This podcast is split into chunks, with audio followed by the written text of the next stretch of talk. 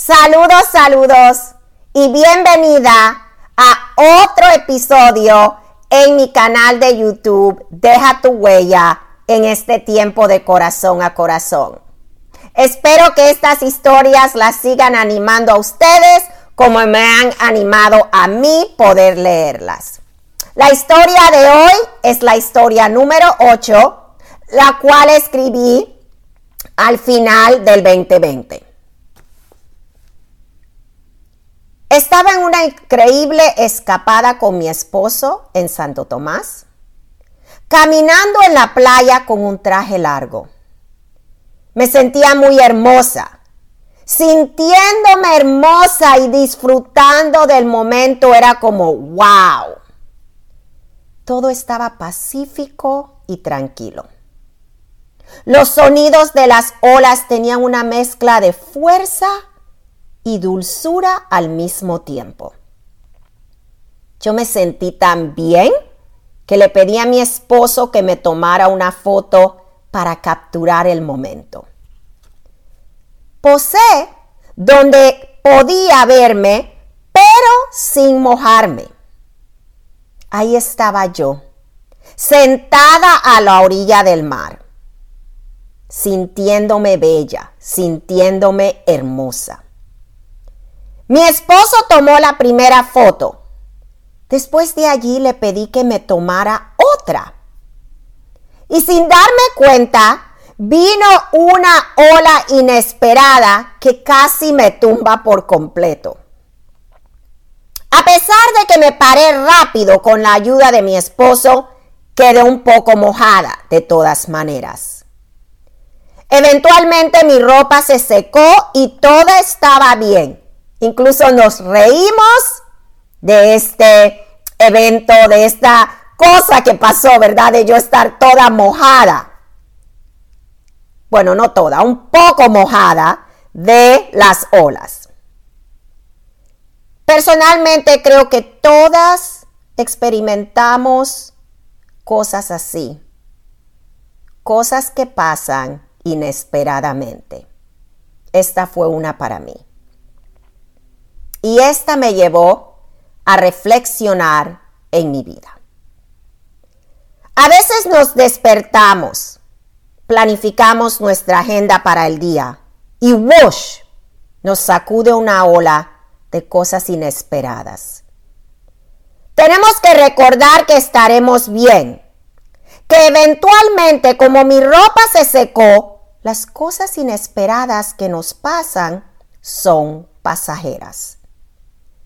Lo importante es no quedarnos allí y permitir que las olas nos arrastren por completo. No desesperarnos y no convertirnos parte de las olas.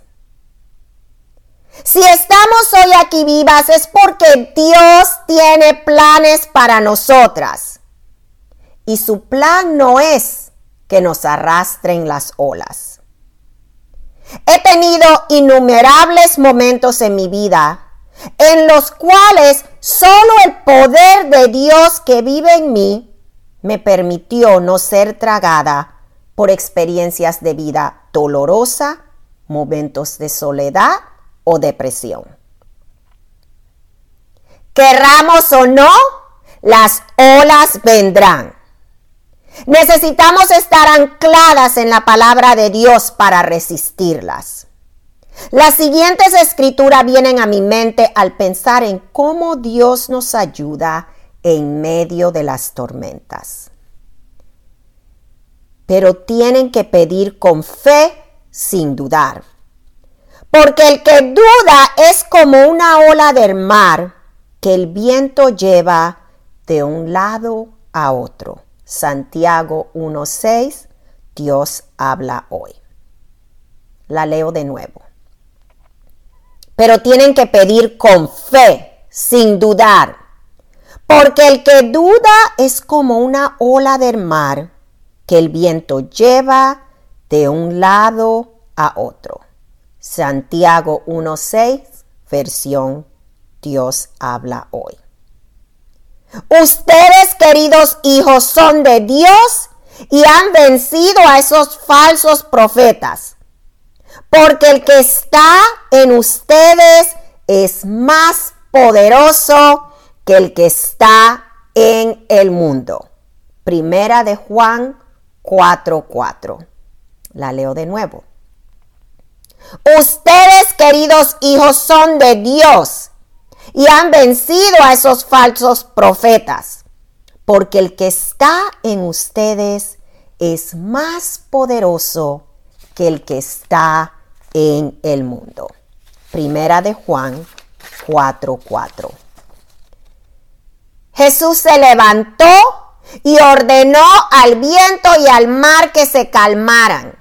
Enseguida el viento se calmó y todo quedó completamente tranquilo.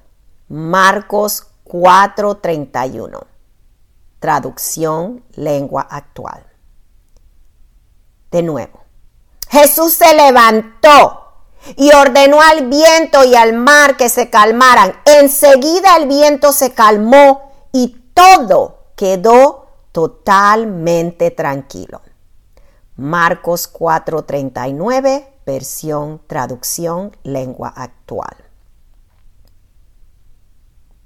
Dios calma las olas en nuestras vidas. Él nos ayuda a navegarlas ya sea internamente o exteriormente. Seamos rápidas de buscar de Él, porque en efectivo las olas vendrán, no guste o no, y es importante estar anclada en Él para que no nos convirtamos parte de las olas. Gracias por escucharme y que tengan un maravilloso día. Bye.